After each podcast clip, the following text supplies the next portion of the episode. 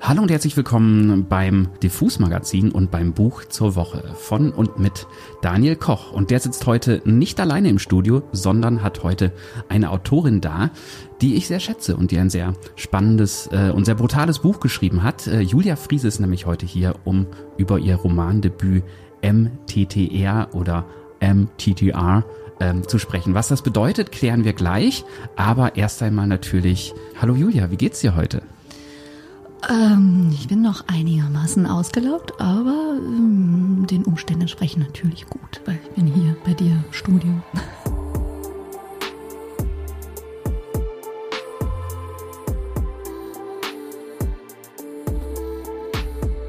Du kommst dir direkt äh, straight outer Buchmesse sozusagen. Mhm.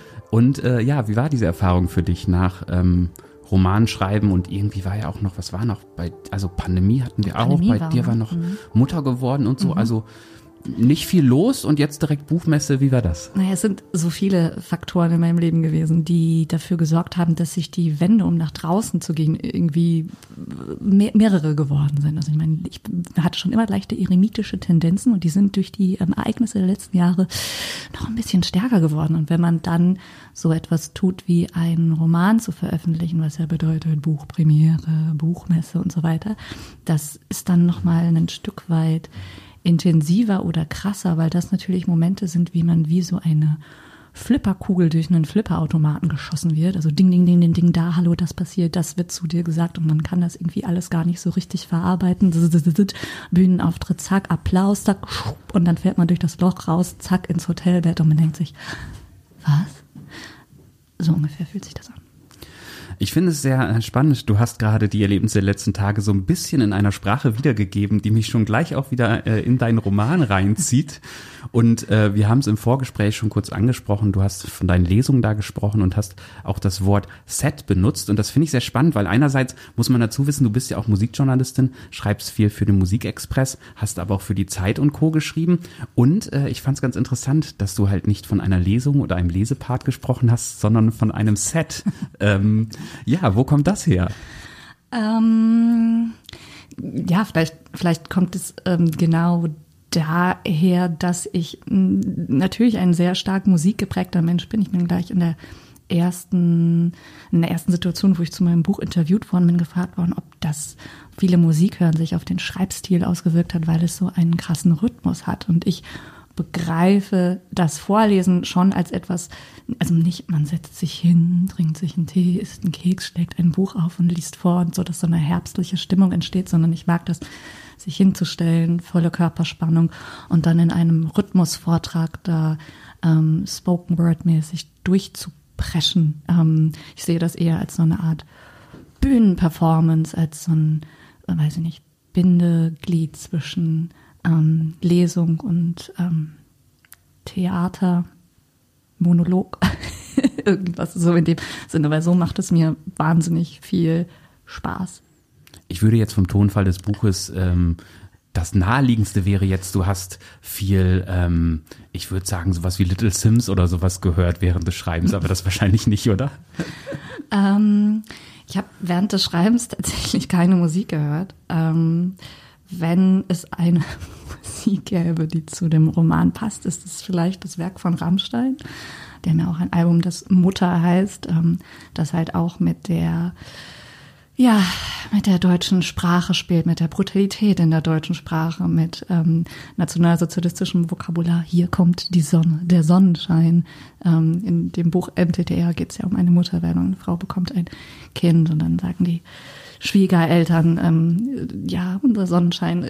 Also das alles steckt da drin. Das ist das Spiel quasi, ähm, das dieses Buch ausmacht. Also vielleicht ist Rammstein die perfekte Band zum Buch. Sehr schön. Auch das sehe ich sehr deutlich. Und äh, das passt eigentlich ganz gut äh, zum jetzigen Vorhaben, weil ähm, ich bin immer großer Fan davon, wenn mir jemand was über Bücher erzählt, dann will ich auch ein bisschen äh, hören, wie das Buch so klingt und was das Buch so zu erzählen hat. Und ich bin sehr froh, dass ich aus diesem Buch nicht mit meiner Stimme jetzt vorlese, wie ich sonst im Podcast häufig mache, sondern dass du selbst einen kleinen Part äh, vorliest. Magst du das vielleicht jetzt mal tun? Das führt, glaube ich, besser als alles Geschwafel von mir in dieses krasse Buch rein. Jetzt muss ich das tatsächlich im Sitzen machen. Völlig out of character.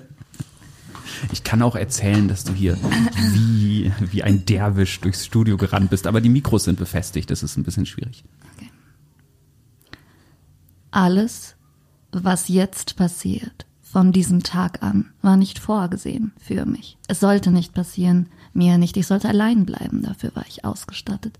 Mit Abfälligkeit, Mütter sehen, Augen verdrehen, ruhige Kugel, Kinderwagen, vor sich herschieben, zersessene Hintern, Wasser staut sich in den Beinen, weißlich, dicklich, verschwommene Knöchel stützen sich auf Kinderwagen wie auf Gehhilfen, auf dem Spielplatz in abwaschbaren Jacken, hellgrün zu orange zu helle Jeansknie und zu tief im Dispo. Die Banks suchen, sich hinsetzen, laut ausatmen, Breikrusten in den Augenbrauen, Schokochrom auf der Wange wie Dreck, Gerb, spielen. Auf den Windelpopo hauen zur Belohnung auch für Mama ein Stück Schokolade aus der Manteltasche, weich. Mütterlichkeit schmiert an den Fingern. Brüste wie von Dali, als flössen sie der Mutter aus den Augen, aus dem Sinn. Man wird dem, was man tut, immer ähnlicher. Aufnehmer, Lappen und Arbeitsschweiß unter Milchdrüsen. Ein Fläschchen Fencheltee. Nuckelaufsatz abschrauben, selbstvergessen trinken, zu warm, zu süß, Gänsewein. Mit runden Rücken runterbeugen zum viel beweglicheren kleinen Körper. Sie leben zu schnell und die Mutter zu langsam. Zwei verschiedene Zeiten an einem Ort zerreiben sich gegenseitig. Sand in den Schuhen, Schokolade mit anderen Mütter teilen, Finger ablecken, Frauen unter Frauen, Kaffee und Mutterkuchen. Tun, was sie am besten können. Sich vierteilen, urteilen, aus der Abwertung heraus andere abwerten, um wenigstens in dem Moment der Abwertung anderer aufgewertet zu sein. Nur ein bisschen. Dann aber doch die ganze Tafel essen. Der Gummizug am Bauch täuscht über all das, was nicht mehr zu ändern ist, hinweg.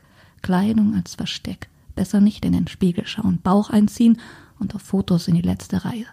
Das Unwohlsein sitzt tief. Ja, ich danke dir sehr. Und ich muss sagen, auch ohne im Stehen vorzutragen, war das durchaus etwas, was eine Performance oder ein Set genannt werden kann. Magst du uns kurz mal die Szene einordnen? Es ist ja noch relativ früh im Buch, würde ich sagen, und wir hören da eine junge Frau namens Theresa Borsig, die sich über ein Thema Gedanken macht, um das eigentlich sich jede Frau Gedanken machen muss, ob sie das will oder nicht, weil sie es immer aufgezwingt äh, bekommt. Männer müssen sich da auch Gedanken drüber machen. Definitiv, auf jeden Fall, klar. Also müssen, können, sollten, dürfen. Ähm, bei Ihnen ist es eher dürfen wahrscheinlich.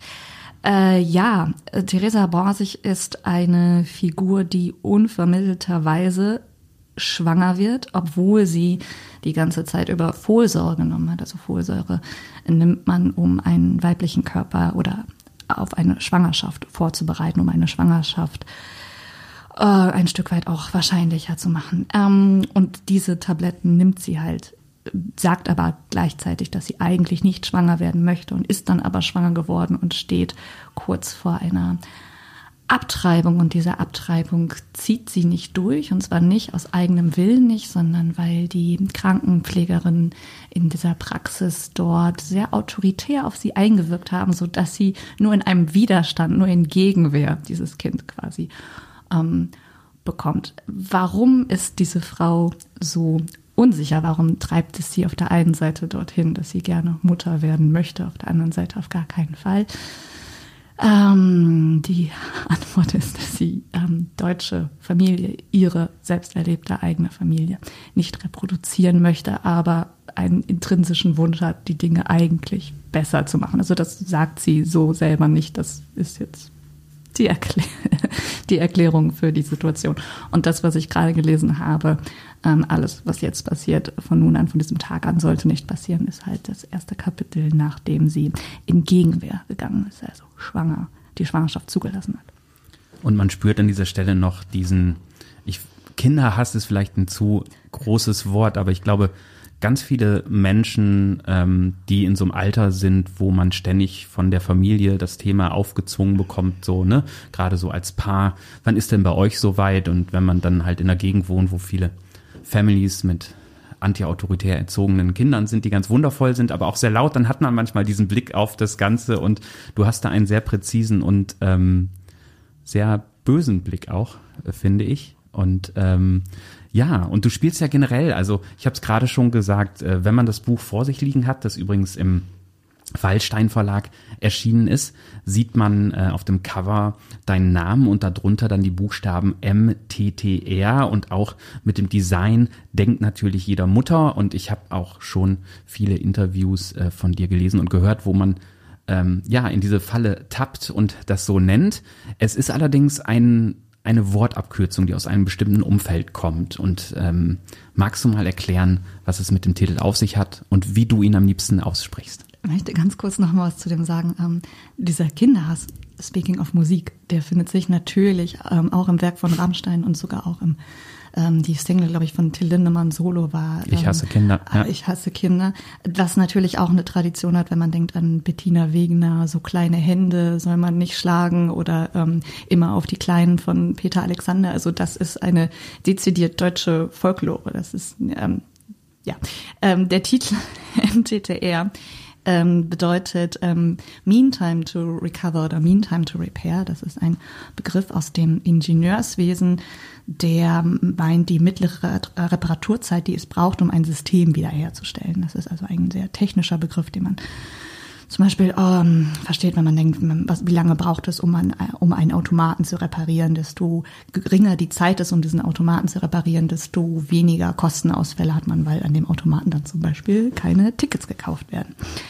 Ähm, in dem Fall ist der Systemausfall, wenn man ihn auf Deutschland bezieht, natürlich ähm, dass ähm, ja die in dem in dem in dem bestimmten Bereich, was ähm, der Bezug auf das Buch ist, ist die nationalsozialistische Erziehung, ähm, weil dieses Buch handelt eigentlich oder dieser Roman handelt eigentlich von Erziehung, ähm, von nationalsozialistischer Erziehung, die autoritäre Erziehung ist, aber mit dem besonderen ähm, mit, der, mit dem besonderen Attribut, dass sie auf Bindungslosigkeit aus war. Also warum Bindungslosigkeit ähm, Menschen, die bindungslos erzogen worden sind, können sich selber nicht wahrnehmen, spüren sich selber nicht, nehmen sich selber nicht so wichtig, müssen sich zusammenreißen, haben gelernt, ihre Gefühle zu verneinen, nicht, nicht, nicht wahrzunehmen.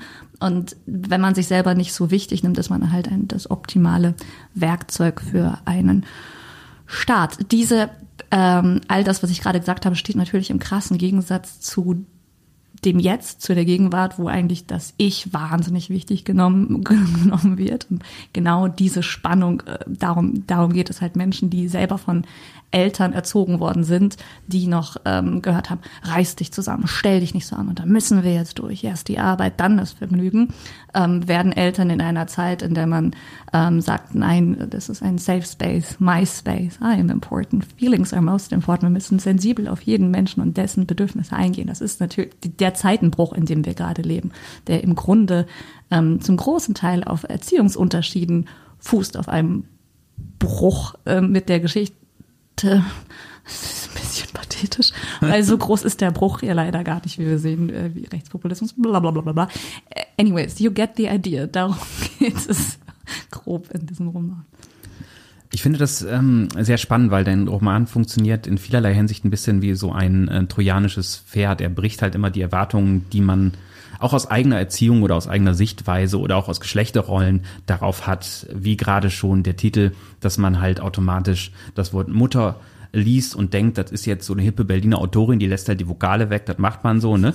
Ähm, und dann geht man der ja dann gleich schon ähm, so ein bisschen in die Falle. Und ähm, ich finde ganz interessant, wenn man auch so ein bisschen schaut und weiß, wie das Literaturgame und unsere Branche verdient. Gerade du auch als Journalistin, du hast es gerade schon erzählt in den letzten Jahren, du bist selber Mutter geworden, du hast auch ähm, sehr viel diskutierte äh, Texte darüber geschrieben, zum Beispiel für die Zeit, wo es halt um Stillarbeit geht und wo du halt so klassische ähm, Eltern und vor allen Dingen Mütterrollen dann auch ähm, thematisierst und kritisierst. Und ich kenne das so ein bisschen so, wenn man, ist natürlich was ganz anderes, aber ich höre immer so die Literaturagentinnen und Agentenkrankheit, wenn jemand hinkommt, ein Journalist und sagt, hey, ich habe hier eine Buchidee, dann sagt er, ja, ist ja ganz schön, aber Roman wollen wir nicht, ne, mach doch ein erzählendes Sachbuch zu deinem Thema. Du hattest dein Thema halt sehr eindrucksvoll in dieser Zeitung gesetzt, hast dich jetzt aber für den literarischen oder hast dich halt für ein literarisches Debüt ähm, entschieden. Magst du mal erklären, warum du das so gemacht hast und ob diese Entscheidung überhaupt von allen geschnallt wird und du die jetzt durchhalten kannst? Also auf der einen Seite klingt das jetzt so, als würden äh, Journalistinnen in so einer Welt leben, in der sich ab und zu immer so Türen aufgehen, wo so Literaturagentinnen reinkommen und sagen, hey, möchtest du nicht jetzt ein Buch schreiben? Guck mal, dieses Thema wurde viel geklickt und dieses Thema wurde viel geklickt. Na, also das würde dich nach Lanz bringen. Da, also so war das? Also so ist es nicht. Vielleicht ist das für andere Journalistin so. Congratulations.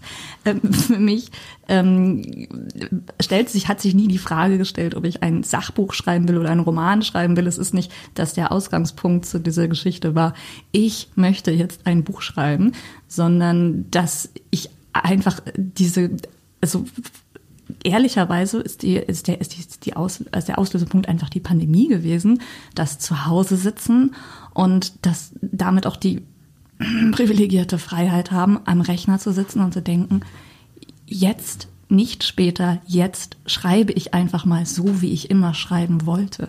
Und dann kommt etwas aus einem heraus, also wie so ein, ein Wahn. Man, man, man, man schreibt einfach und merkt dann im Schreiben, was das Thema ist oder wo das hingeht. Das Ganze wird griffiger. Das ist so ein bisschen wie, ähm,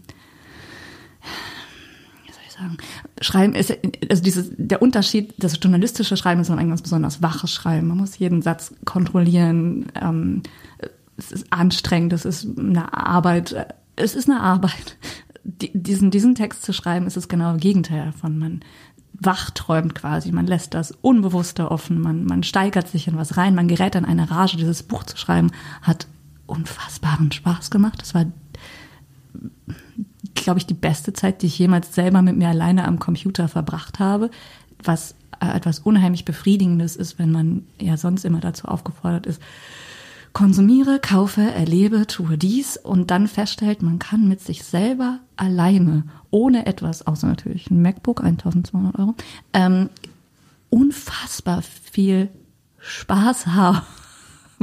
ähm, ähm, ja, das, so ist das entstanden. Und dass es dann am Ende des Tages auch noch veröffentlicht wurde, ist ähm, eher der, der Schlusspunkt des Ganzen gewesen und nicht das von vornherein. Also und wie ist es jetzt in der Rezeption? Kannst du also jetzt mit diesem Buch auf Veranstaltungen gehen und aus diesem Buch vortragen, dein Set spielen und ähm, dich über die Literatur freuen oder aber wirst du häufig gebucht für äh, Talkrunden, wo man dann halt über die Mutterrolle und halt nicht über MTTR reden muss und ähm, weil das ist was, was mir aufgefallen ist, dass halt es ist natürlich, wenn gerade natürlich auch irgendwie der biografische Background, wenn es da Parallelen gibt, aber mir ist es gerade bei den Artikeln über das Buch schon sehr aufgefallen, weil es natürlich auch ein Thema ist oder ein, der Zugang zum Thema ist natürlich einer, den halt äh, viele, viele Menschen und vor allem Frauen und vor allem Mütter kennen.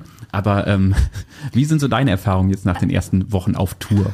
Ich würde sagen, von einem betriebswirtschaftlichen Standpunkt aus ist es natürlich ein Suicide Act, als literarische Debütantin ein Buch einen Roman zu schreiben, der rosa ist und der mit dem das Mutterthema als Kulisse nutzt für die Geschichte, die er erzählen will.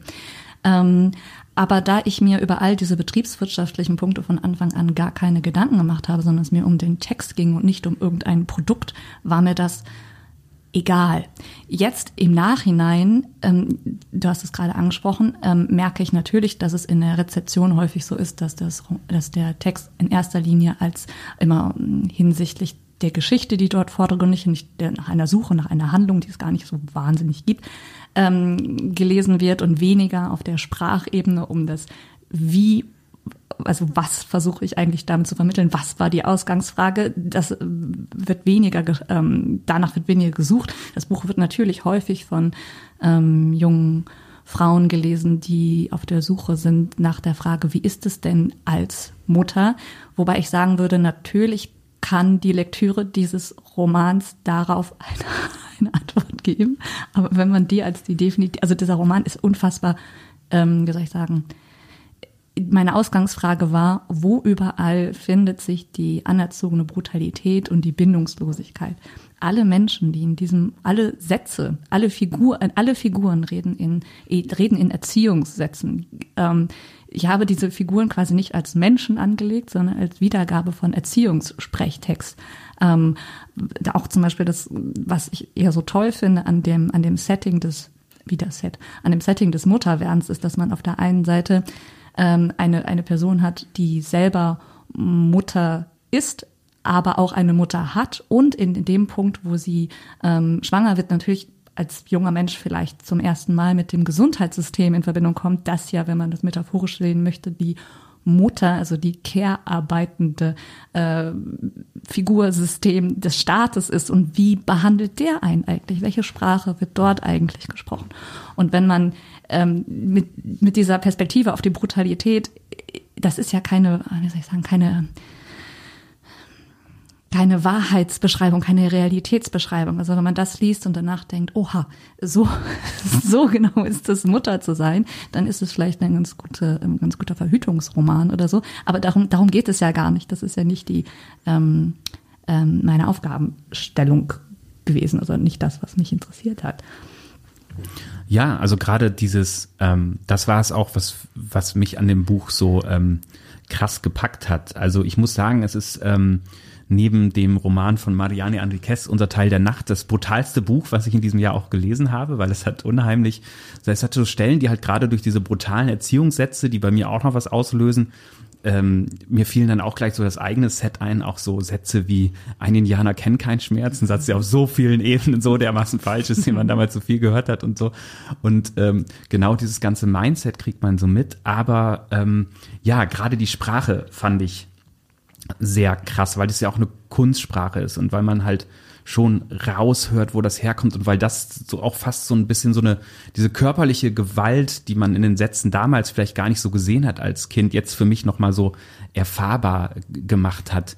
Ähm, magst du vielleicht mal erklären, gab es auch, ähm, also hast du das nur aus solchen Sätzen halt deinen Ton gefunden oder gab es halt auch irgendwie literarische Vorbilder. Man denkt natürlich automatisch vielleicht Annie Ernaux gerade so ein bisschen oder mir hat sehr geholfen, auch bei der Mannwerdung, die äh, King Kong-Theorie von Virginie Despont zu lesen, die ja auch einem Typen einfach mal sehr brutal vermitteln kann, dass äh, alles, was ein Männerkörper so äh, beim Aufwachsen irgendwie erfährt, nichts im Vergleich ist zu dem, was äh, Frauen zum Beispiel jeden Monat erleben müssen. So krass gesagt. Also hast du dir da auch ähm, Vorbilder gesucht oder aber, was auch gar nicht so weit entfernt ist, bist du im Övre vom äh, Till Lindemann fündig geworden und dann so von der anderen Seite gekommen? Ähm, also nochmal, diese ähm, Inspiration ähm, ist ja immer etwas, was eher ein Unbewusstes ist. Also klar kann ich sagen, es gibt Schnittmengen mit, ähm, mit Alexander, es gibt Schnittmengen mit Rammstein.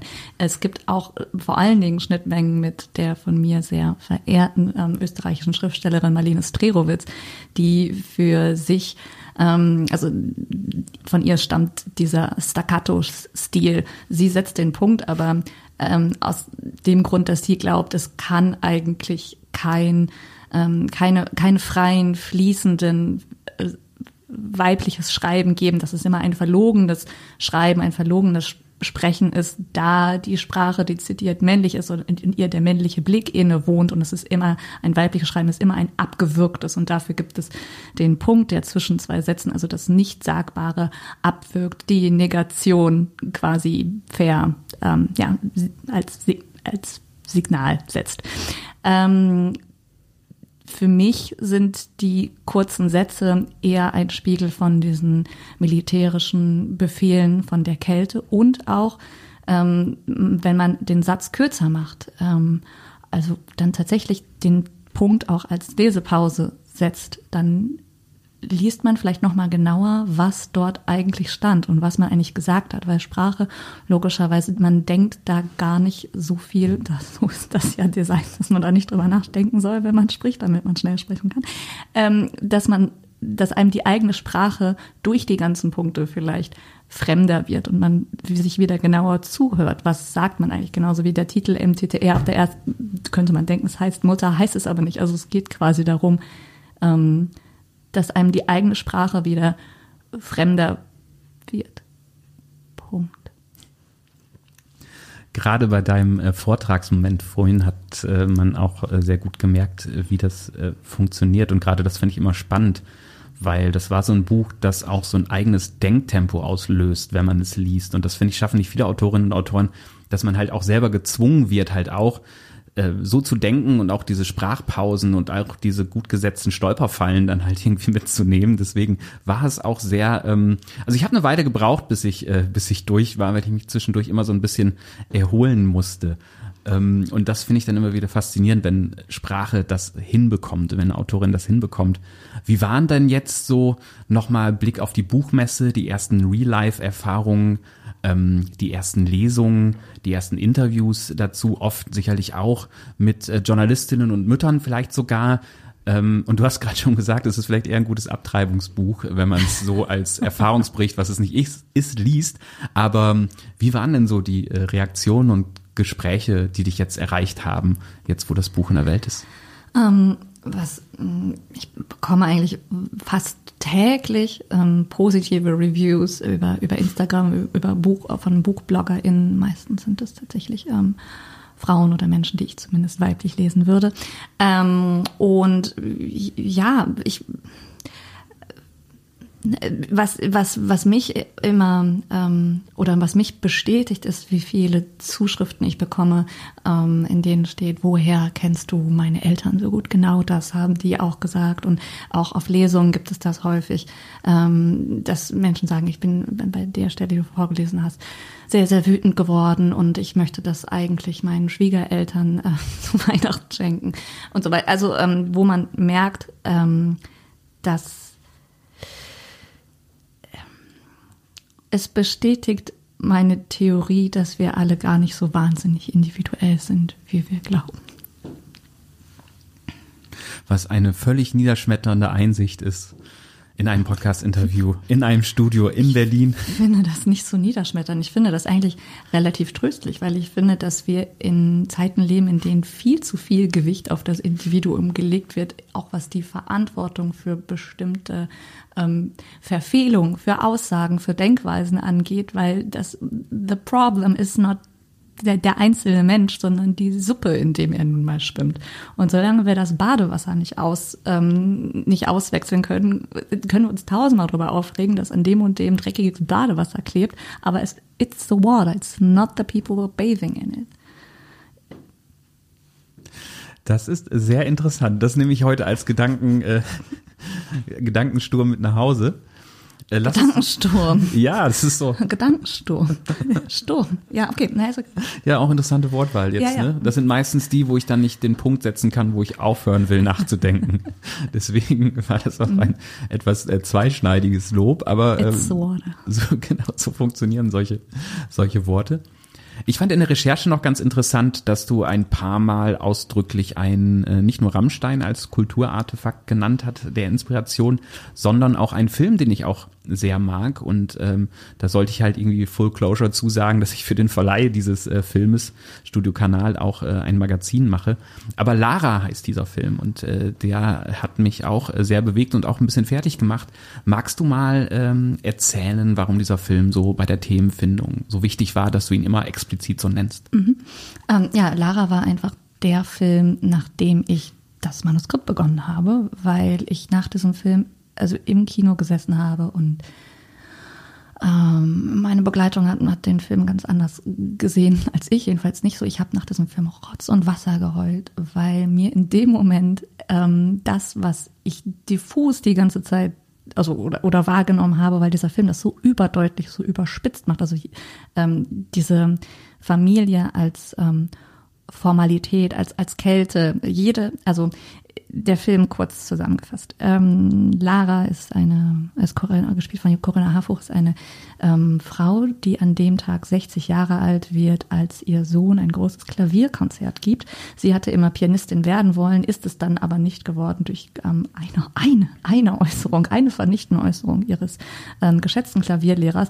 Also ähm, man sieht schon da, diese Frau hat eine Autorität gebraucht, die ihr sagt, ihr künstlerisches Schaffen ist etwas, es lohnt sich das weiter zu verfolgen. Der hat einmal gesagt, nein, ist nicht und schon hatte sie dann einen Verwaltungsjob, ähm, in dem sie dann natürlich unfassbar biestig ist, ohne das selber wahrnehmen zu können, was eigentlich ihr Problem ist, hat sie einfach ihre, ähm, ihr, nicht, ihr sich, sich nicht selber sich nicht selbst wahrnehmen können, an anderen ausgelassen, hat ihren Sohn dann natürlich dazu gebracht, selber Pianist zu werden. Und als er dann auf dem Gipfel seines Erfolges ist, muss sie ihn dann natürlich ähm, demontieren und ihn selbst wieder ähm, in, in, in ihn selbst Zweifel säen. Und die Art und Weise, wie der Film das erzählt, in diesen sehr kalten Bildern ähm, und wirklich, dass jeder Dialog eine Boshaftigkeit ist, jeder Dialog gemein ist und es aber gleichzeitig auch immer so diese Behauptung einer Familie gibt. Also die Mutter hat Geburtstag, natürlich musst du da dann hingehen und es wird ein Kuchen überreicht. Ähm, ein, eine Geste, die von der anderen Seite dann aber wieder nicht angenommen werden kann, weil alle Menschen so völlig versteinert und bei sich blei bleiben. Also weil, weil es keine zwischenmenschliche Nähe gibt, keine Empathie, kein Einfühlen in den anderen. Ähm, das empfinde ich als sehr, sehr deutsch und so alltäglich, dass ähm, man es häufig gar nicht bemerkt. Und eine Geschichte zu schreiben, in der das so groß gemacht ist und so deutlich gemacht ist, als dass es einem stark auffällt, ähm, das war dann mein, mein innerer Wunsch. Das ist sehr interessant. Andere schreiben einen Feelgood-Roman. Ähm, du schreibst ein Buch wie MTTR und hast großen Spaß daran. Das ja. muss man ja auch mal sagen. Das tut sicherlich auch gut, das mal in der Sprache des Feindes sozusagen dann ja auch ein bisschen ähm, sozusagen loszuwerden, oder? Ähm, ja, das ist natürlich ist das ist das was was reinigendes, aber ähm, nein, das, das macht ich kann es nicht anders sagen, außer das hat sehr großen Spaß gemacht, das zu schreiben.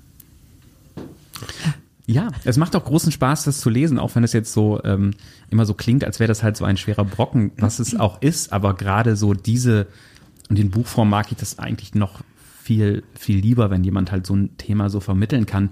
Und mir ging es da so genauso. Und das hatte ich letztens auch. Ich habe vor einigen Wochen hier äh, Lügen über meine Mutter von Nina Dröscher vorgestellt das auch voll von diesen Szenen ist, die du auch immer wieder beschreibst. Es gibt eine Szene, wo dann die Eltern in der Wohnung sind, was zu mäkeln haben, der Vater noch einen Parkplatz sucht und dann gibt's keine Milch für den Kaffee und so eine wahnsinnig brutale und kalte äh, Szene, wo ganz viel Unausgesprochenes und Unsicherheit und, und so im Raum steht und das erste, was ich dann denke, ich hatte das Glück bei meinen Eltern, war das glücklicherweise nicht so, aber ich hatte häufig so Eltern im Freundeskreis und so oder auch bei Beziehungen, wo man dann halt wo alle so eine mechanische Rolle spielten, diese Sätze gebrauchten, um damit die ganze Zeit zu überspielen, dass sie sich eigentlich wirklich gar nicht mehr richtig leiden können, hatte ich so häufig das Gefühl. Und ähm, ja, das ist irgendwie so, so wahnsinnig entlarvend. Hattest du dann, wenn du jetzt diese Geschichten äh, geschrieben hast, guckt man dann auch nochmal jetzt irgendwie autobiografisch ausgelöst,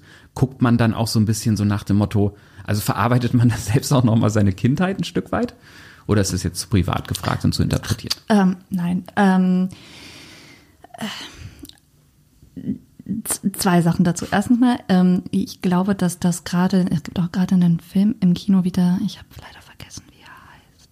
Da fährt jedenfalls eine ähm, eine Frau auch nach Hause und ich glaube, alle reden übers Wetter heißt der Film, genau, dort ist das auch so. Ähm, das ist ähm, eine Frau nach Hause und ähm, versucht, versucht die ganze Zeit eine zwischenmenschliche Beziehung zu ihrer Mutter aufzu, aufzu, aufzu, aufzubauen, wiederzubeleben. Aufzubauen, wiederzubeleben. Aufzuwärmen. Ein wirkliches Gespräch mit ihr zu führen und es funktioniert nicht, weil, ähm, aber stattdessen ist für alles gesorgt. Also sie kauft ein und hier, weiß nicht, der Korb mit Äpfeln, die sie so gerne isst, ist gefüllt. Also, ähm, dass Nähe und Zuneigung immer über andere Sachen verhandelt wird, als über das Miteinander reden. Und ich glaube, dass das eine, ähm, wie ich eingangs sagte, eine Generationenfrage ist. Also wenn, ähm, dass diesen Menschen, also der Baby-Boomer-Generation, ähm, noch also ja ausgetrieben wurde im wahrsten Sinne des Wortes, sich wichtig zu nehmen. Also es ist ja auch eine Generation, ähm, die zum Beispiel ähm, es für anrüchig hält, in eine Therapie zu gehen, weil das ja bedeutet, dass man verrückt ist und man kann ja auch fremden Menschen nicht so viel Privates über sich äh, über sich selber sagen oder überhaupt Gefühle. Ach, das ist alles Quatsch. Man muss sich zusammenreißen, man muss funktionieren und äh, man sieht das an so vielen Punkten. Gerade gestern ähm, war wieder im Deutschlandfunk das, das Thema ähm, Arbeit auch dass die Gen Z ja gar nicht mehr Vollzeit arbeiten möchte, ihren Job auch nicht mehr als ihren einzigen Lebensinhalt sieht. Ähm, und äh, es tatsächlich sich selber wichtig nimmt und sagt, es ist wichtig, dass ich auch Zeit habe für meine Freunde, für Sport und für Hobbys oder vielleicht auch eine Familie gründen möchte, dass auch junge Männer sagen, ich möchte auch Vater sein können. Also dass dieser Bruch einfach ist mit all dem, was als gegeben galt und sich diese ältere Generation, das, der Kommentar war von einer ähm, Frau aus der sogenannten Babyboomer-Generation, die sagte, dass sie das überhaupt nicht verstehen kann, dass die ja faul seien. Also auch da wieder dieser Wert der Arbeit, der ähm, natürlich auch einer ist, der auch von den ähm, Nationalsozialisten hochgehalten wurde. Also diese äh, Folie Deutschland als das hart arbeitende Land, als die Fleißigen ähm, und das Feindbild, ähm, wie auch immer. Ich will das alles gar nicht wiederholen. Es ist klar, es ist der, der Kern des Antisemitismus, aber dieser Kern beläuft sich auf der Vorstellung davon, dass Deutsche besonders hart arbeiten. Ähm, ein, ein Bild, das sich, das immer noch irgendwie so Usus ist, also wo man immer noch sagt, so ja, wir, wir sind, wir sind Fleiß, also dieser Fleiß, ne? Und dass man da, wenn das demontiert wird, dass das eigentlich was Gutes ist und dass es nicht so ist, dass man der Gen Z vorwerfen sollte, ihr seid faul, was ja auch wieder so ein, also das ist so ein, ähm, wie soll ich sagen, ähm, ganz interessant alles ineinander ähm, verdreht. Ich beobachte diesen Bruch, der da gerade passiert, diese Zeitenwende, wenn man so will, beobachte ich sehr gerne. Ja, vor allen Dingen gibt es in diesen Bruchmomenten auch immer so schöne Erkenntnismomente. Ich hatte gestern Abend äh, erst ein Gespräch, als ich ähm, mich mit ein paar Freunden äh, äh, getroffen habe, auch so im Medienbereich und dann sagte eine Freundin von mir, dass sie das immer wieder überraschend findet, wie dann teilweise Kids bei so einem Radiosender zum Beispiel ankommen und dann ihre, ihre Vorstellungen und man dann einerseits, wo man aus so einer Generation kommt, wo man doch erstmal irgendwie ein Jahr unbezahlt Praktikum und irgendwie so 18-Stunden-Tage gemacht hat, dann einfach denkt so nach dem Motto, ja, Halleluja, ne, so tolles Selbstbewusstsein, na danke, was seid ihr denn für welche? Und sich dann aber bei erwischt und denkst so, ey, wie cool die Kids sind. Weil, ne, also ich meine, Arbeit wird ja nicht besser, wenn man sich tot arbeitet. Das ist ja eigentlich, äh, und wenn es eine Extremwunschvorstellung ist, es ist ja der richtige Weg. Und gerade da fällt einem immer so auf, dass man so in die anerzogene Falle tappt und denkt so, ach Mensch, die Kids von heute total dämlich. Und auf der anderen Seite, ja, das ist doch eigentlich der Weg, wo es hingehen soll. Äh, in einer Wohlstandsgesellschaft, ja, also das wäre wohlständig, wenn man sich nicht als ähm, ähm eine, ja, wie soll man sagen, eine, eine Arbeitsmaschine begreifen muss, sondern als Mensch. Auch dieses ähm, sich sehr starke, also wir definieren uns ja alle sehr, sehr stark über unsere Arbeit. Also wenn man vorgestellt wird, wird immer vorgestellt, wo, wo für wen man arbeitet, für welche Marke man arbeitet. Das, das scheint die persönlichkeitsbildende Eigenschaft zu sein, obwohl es noch sehr viele andere Eigenschaften, aber die werden nie genommen, um eine Person vorzustellen. Also es ist immer der gesellschaftliche Rang, ist der Job, ist die assoziierten ähm, Firmentitel und so weiter. Also da, das, das ist so ein anyways. ich, ich ähm, ja. Kommen wir zum Schluss noch mal einmal in ein Grenzgebiet, wo du eigentlich, wo wir beide keine Fachleute Ein Grund sind. übrigens auch, ja, warum die Protagonistin keinen Beruf hat. Also sie ist Freiberuflerin, das wird mehrfach wieder ähm, betont, aber sie hat keinen ähm, Beruf und alle, fast alle anderen arbeitenden Personen, äh, Figuren sind Architekten oder Architektinnen, das Gendern auch so etwas, was man neu, also was ich in den letzten Jahren neu gelernt haben muss, wie schwierig das ist, sich selber ähm, eine andere Sprache anzugewöhnen, also die eigene Programmierung aktiv immer zu hinterfragen und sich neue Software aufzuspielen. Das ist schon, ähm, ja, nicht so leicht. Definitiv. Aber wenn man den Prozess schon bemerkt, ähm, dann ist das schon mal ein Schritt in die richtige Richtung, habe ich mir mal sagen lassen. Und ähm, da glaube ich auch fest dran. Ähm, jetzt einmal aus äh, einfachen Fachgebiet rein, wo wir beide keine Ahnung von haben, aber so macht man das ja in Podcasts. ich, Unbedingt. Ich fand das sehr interessant, dass du da ja ähm, auch viel Anklang findest in einer Generation, die sich da wiederfindet, äh, in der Sprache wiederfindet, in den familiären Erfahrungen. Und die das natürlich alle von der Kriegsgeneration mitbekommen haben. Also ich merke das an meiner Familie immer, wenn man halt weiß, dass man einen Großvater hat, der bei der Operation Barbarossa zahlreiche Leute erschossen hat und Schädel eingeschlagen hat, ohne das jetzt moralisch sich höher zu stellen, wer weiß was, ne? Aber ähm, und da wurde nie drüber gesprochen. Nicht ein Wort hat er über beide Kriege, die der gesehen hat, das erste noch als junger Mann, äh, noch nicht an der Front äh, drüber verloren. Diese Generation hat jetzt die Generation vorgebracht, die quasi uns, wir sind ja ungefähr ähnliche Generation, so vorgebracht hat. Und aus dieser Generation wiederum sind dann jetzt diese Kids geworden, die ähm, das Ganze anders angehen. Und ich, ich habe dann immer so ein bisschen so ein, so ein Stolz auf diese Generation und denke so krass, wo kommt das eigentlich her? Weil irgendwie so richtig vorgelebt habt ihr es doch auch nicht bekommen. Ähm, was ist deine Beobachtung da, wo du ja schon sehr genau auf das Thema geguckt hast? Was meinst du, wie das dann kommen konnte, dass man jetzt halt eine äh, jüngere Generation hat, die jetzt auch mal sagt, so hey, mentale Gesundheit ist wichtig, äh, meine Hobbys sind vielleicht wichtiger als mein Brotjob und dergleichen?